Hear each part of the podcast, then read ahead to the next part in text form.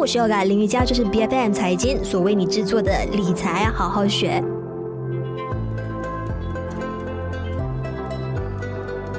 到全新一年喽，是时候要检讨一下自己在理财上到底哪里做得好，做得不好，通通都要检讨一下。那养成习惯自然是一件好事哈，因为习惯成自然哦，就让你感觉嘿自己好像非常自律一样。但是前提是这个必须是一个好习惯。那今天不妨来好好沉淀一下，来回顾到底自己有哪一些不良的一个财务习惯，是时候在二零二三年断舍离了，好好来积极培养一下正向的理财观念。那今天在我们的节目上。我们邀请到的有职业财务规划师黄军康，你好。Yoga 好，大家好。是，今天我们的这个话题就是感觉好像要把一些恶习给找出来，然后跟大家来理一理，要怎么样去进行断舍离。但我觉得说，所谓的不良习惯，可能就是因为自己。经常冲动消费，然后钱也不知道花在哪里，所以说呢，制定预算还有合理的分配收入是至关重要的。但是这个也偏偏是常在年底啊，或者是年初，特别是我们这个农历新年佳节这段时候啊，常常会出现这个过度消费这样子的一个情况，是很难很难去管控好的。那进入全新的一年，如果在收听的朋友是有心想要更加严格的去管控好自己的这个收支平衡，然后不想要再陷入这个冲动消费的坑的话的，你会。会给出什么样的建议？啊、呃，我发现到其实很多时候，呃。那些人会去做这个消费，是会是因为受到啊身边的家人或者朋友的影响啊、因为当出去购物的时候，看到哎，全部人都在都是在呃在买同样的东西，他们可能就是买了不应该在买的东西。嗯，所以第一个呢，我会说是呃不要过于在意别人的这个想法啦。啊，因为很多时候可能是呃身边的朋友或者家人他花钱会比较大手笔的情况下的话，就其实不不需要就是配合他，就是过度配合他们，也不要养成就是关心他们对你财务生活的这个看法和习惯呢？嗯，这是第一个。嗯，除了呃呃以上刚刚讲到的，不要过于太啊、呃，不要过于在意别人的想法之外呢，我也会建议，其实你可以帮自己做一个就是呃 budgeting，就是这个呃每个每个呃在每个年头，其实可以设定五到十八千，是放在自己的这个享享乐的账户里面。嗯啊、呃，另一方面呢，其实我自己本身也会在每年的这个年尾，就是圣诞节到这个三十二月三十一号期间。来检检视自己的这个花费哦、呃，这个呢其实是让我去啊设定自己明年的这个预算，也同时检讨自己啊，就是过去一年里面的这个收入跟支出方面哦、呃，是否就是啊属于一个健康的这个状况。另外呢，你可我也可啊建议啊，就是大家可以在年头做预算。来啊，分配可能我们啊，就是将来要啊，接下来的一年需要用到钱的这个节日啊，例如啊，农历新年啊、情人节、双亲节、圣诞节等等啊啊。最后呢，就是关于这个消费的方面，如果不是马上需要用到的东西，啊，请给自己最少一天的时间来考虑。啊，通常我自己本身呢，其实我是给自己三天的时间。啊，嗯，另外呢，我也会把想要购买的东西啊，真的是需要购买东西，我会放在我的购物清单里面啊，因为我说不定其实在特定的这个节日会有特别的这个优惠啦啊。不过十之八九我遇过的都会啊，都很多时候我我想买要我想要买的东西都会在一些好像例如啊这光棍节，现在我不懂应该应该还有光棍节嘛这个，然后都会有这个啊特别优惠的。另外呢，在啊信用卡的这个消费的这个习惯方面呢，要提醒的是啊不要只是。是偿还这个信用卡的这个最低金额，哦，当你每个月持有信用卡余额时，哦，这个可能是一个昂贵的这个习惯，哦，因为你需要支付这个额外的这个利息，啊。最后呢，还有就是通、呃，就是不啊、呃，避免错过信用卡还款的日期啊，因为将这个将会呃导致你被这个呃信用卡的发行公司征收额外的这个利息。那么接下来呢，还有其他的一些不良的财务习惯的，就呃我自己本身是非常心有戚戚焉的，就是我总觉得说自己好像网上订阅了很多没有必要的一些产品跟服务，那每个月就是看着哎，为为什么这个信息我收到说哎扣了多少钱多少钱这样。子啊，或者是有一些朋友呢，总是在呃钱财到手之后呢，就想着要拿来消费买东西。那你认为说这样子的一个习惯，是不是也在你的这一个啊身边的案例当中，你常注意到会有这样子一个问类似的问题？啊，其实有了。然后啊，另外一个部分呢，就是很多也是在促销的期间，其实买了超过所需的那个数量。例如，好像可能本来原原本是想要买呃，只是一罐洗发水。啊，不过因为看到这个促销，他说，哎，买三买三瓶洗发水送两瓶洗发洗发水。这样的话呢，就不自觉的本来只需要一瓶的，变成买了三瓶。然后同样的，这个也是呃发生在好像可能卫生纸啊、零食啊、是那种速溶饮料之类的，都是时常看得到的。或者是你要 check out 的时候呢，他就跟你就是做捆绑式的一个消费，跟你说，哎，你只花一个多五块钱、十块钱就可以买到些什么？对，你就买了一些可能啊，近期里面呃，可能这近三个月里面不需不会用到的东西啊。嗯。是，那你认为还有哪一些方面的一个财务漏洞是大家也常常忽略的？呃，这我发现到最近的是很多的这个信用卡其实都会呃，如果是你是签购这个信用卡的话，他们会给给你一些奖励呃。不过有些人呢，就是因为这个奖励而签了过多这个信用卡。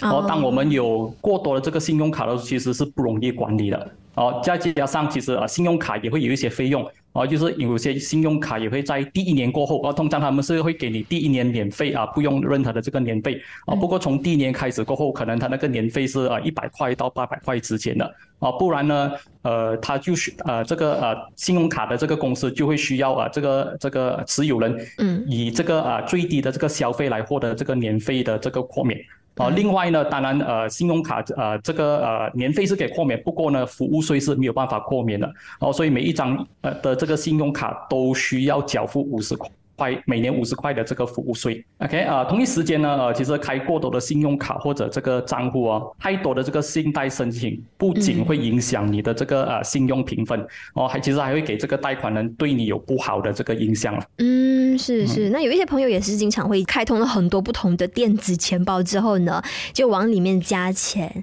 那特别是电子钱包的重度使用者呢，要怎么样去更好的去规划跟管理好不同源流的这个储蓄户口，还有这个。线上的电子钱包，然后也确保说自己每个月，哎，收入到手之后呢，不会有超支的一个情况发生。呃，通常当然第一个呃最呃原始的方式，其实就是做这个预算。然后呢，其实有另外一种理财法叫做六个罐子理财法，其实就是利用六个账户来分配我们的这个呃钱财。嗯。好，所以当年呢，其实举一个例子哦，其实当年呃我出来做工的时候，其实电子钱包还没有普及，而我本身其实用的就是这个叫做信封理财法，是类似这个六个罐子理财法的方式。啊，只是说我是用信封把这些钱是放在不同的信封里面，所以呢，每次当啊就是呃，那你就是代表说你的钱都不存在银行哎？都是放在家里。当年就是啊，因为收入那当年的收入还很低嘛，所以也不会有太多的这个钱需要存在银行。啊，就是可能就是呃每个月的收入拿了出来啊，就可以把它就把它放在呃我的这个呃家里的这个柜子里面。啊，就是柜子里面也会有就是呃四个信封，而我本身是用四个信封了啊，因为我是就会把这个收入提领出来。啊，这四个信封就是我当初当年的就是有啊饮食啊、交通啊。购物，还有就是房租跟账账单的这四个信封，嗯嗯嗯。嗯，所以呢，如果是讲现在新新新的这个这个时代有这个电子钱包，这样的话，我们其实用可以用另外一个方式叫做电子钱包理财法啊，就是说我们可以每个月把固定的钱。打入个别的这个电子钱包，用来处理不同的这个交易了。哦，说另外另外一个可以做的，就是在每个这个电子钱包里面，你都要给给予他们不同的这个目的。哦，而且这个目的是要很明确的。例如，可能电子钱包 A 是用来支付你的隐私啊，你出去可能用餐的啊，就是电子钱包 A。啊，账单的话，可能有有一些电子钱包只是会让你就是可能有积分或者获得回扣的啊，这个就是电子钱包 B 啊，电子钱包。C 的话，可能就是呃用来做购物。啊，又另外一个电子钱包可能就是用来做这个交通啊，就是交通这一方面的这个支出，例如啊，就是要打油啊。啊，这些可能可以可以同时帮你累积一些啊这个分数啊，又或者说你再把这些钱放在不同的，就是不同的这个个别的数额，你有做了一个预算，例如可能每个月的五到十八千的这个收入，你就放在电子钱包 C 啊，因为那个是用来做购物，嗯、用来做小啊这个啊买一些你想要买的东西。是，但是同时也不要忘记，就是每个月尾的时候，记得要好好的去检视一下到底自己花了多少钱，然后去呃检讨一下这个账单上有哪一些不必要的开支是接下来可以能省则省的。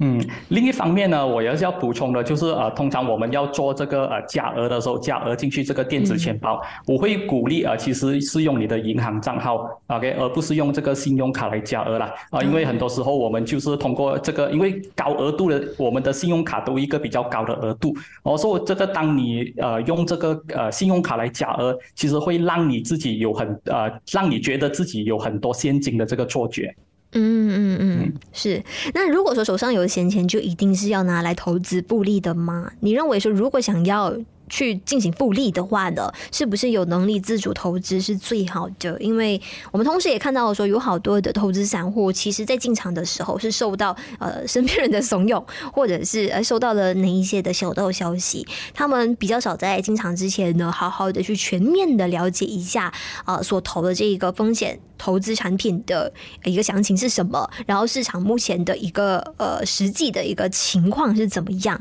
那你认为？呃，针对这一点有什么样的一个看法？就特别是在保障自己资产的安全上。呃，复利对很多人来说，其实主要的目的是对抗通膨和这个增长这个财富。然后，当然我们讲到呃要投资的时候就要有闲钱，同时其实也是要有时间。当你有是自主投资的情况下，哦，时间也是一个呃关键。而说复利讲的其实就是通过呃投资的时间越长越长，你所赚取的这个复利就越多。所以呃说这呃。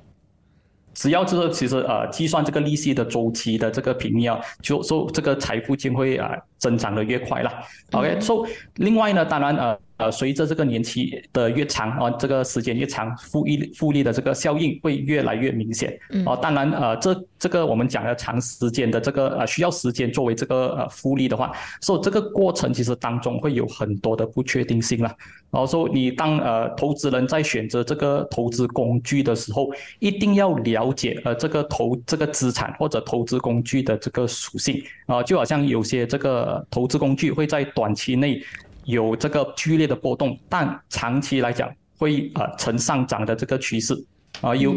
有些投资工具呢，它的波动只会在一定的范围里面啊，不过长期来讲呢，它的这个还是一样是上涨趋势，可能它的上涨趋势不会比其他的投资工具呃快呃快。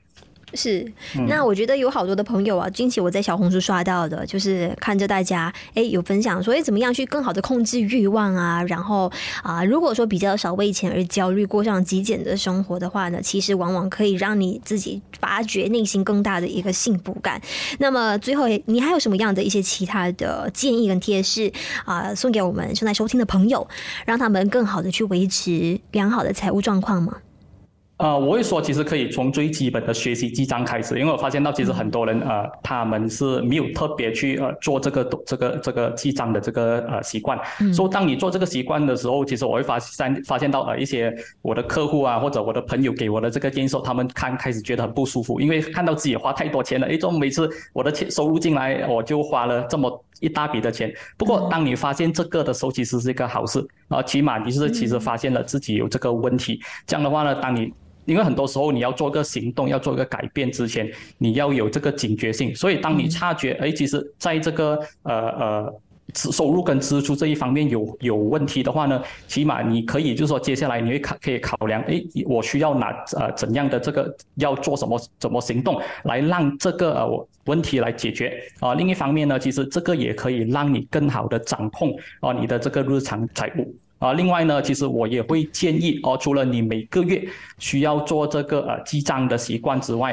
啊，记了过后，啊，接下来就是要做这个检讨，可以是每个月或者甚至是每一年的这个检讨。所以在保障呃自己资产的安全呢，其实有三个重点需要呃注意的。第一，其实一定要是要投资在被监管的这个投资工具啊，被监管其实就是被这个证券委员会监管。啊，第二也需要对该资产属性的了解啊，例如会带来什么方式的回报，是否是例如呃资本、利息、股息、租金这一方面的回报，还有需要面对的啊风险，例如会不会是流动性风险啊、市场风险、嗯、利率风险啊、货币风险等等的这些风险。当然，呃，我们要寻呃，我会建议投资者寻找的是长期呈现上涨趋势投资产品。然后呃，当然呃，好像刚刚提到的这个风险方面呢，其实会面对的风险，可能投资者需要考虑到的就是股票可能会被套牢，嗯，债券可能不能按期还啊、呃、本付息，啊，房地产也可能会在啊、呃、短期里面下跌，这些都是呃投资者需要考量的这个投资风险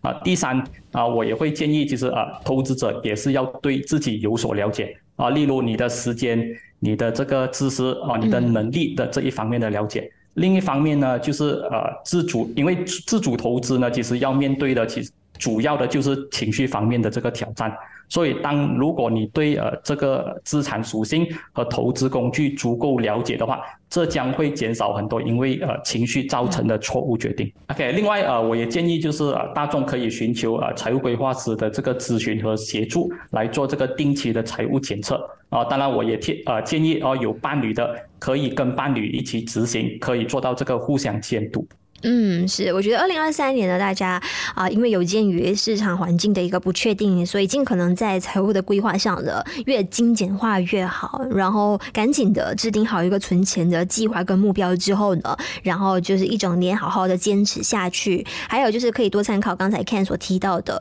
就是呃，尽可能的停用多余的银行卡、信用卡，不要让自己有那一种好像哎有更多的一个现金的一个错觉感。还有再来就是定期的好好去复盘一下。自己的消费习惯，然后再看怎么样下手，更针对性的去对症下药。那今天我们也非常感谢有 Ken 黄钧康啊，他是名职业的财务规划师，在我们的节目上做分享，感谢你。对，谢谢 Yoga，谢谢大家，也祝你新年快乐，新年快乐。理财好好学，在每周四更新最新 Podcast 节目，关注别人财经脸书专业，就能获得更多节目的相关资讯。我是 Yoga 林瑜伽，我们下一期再见。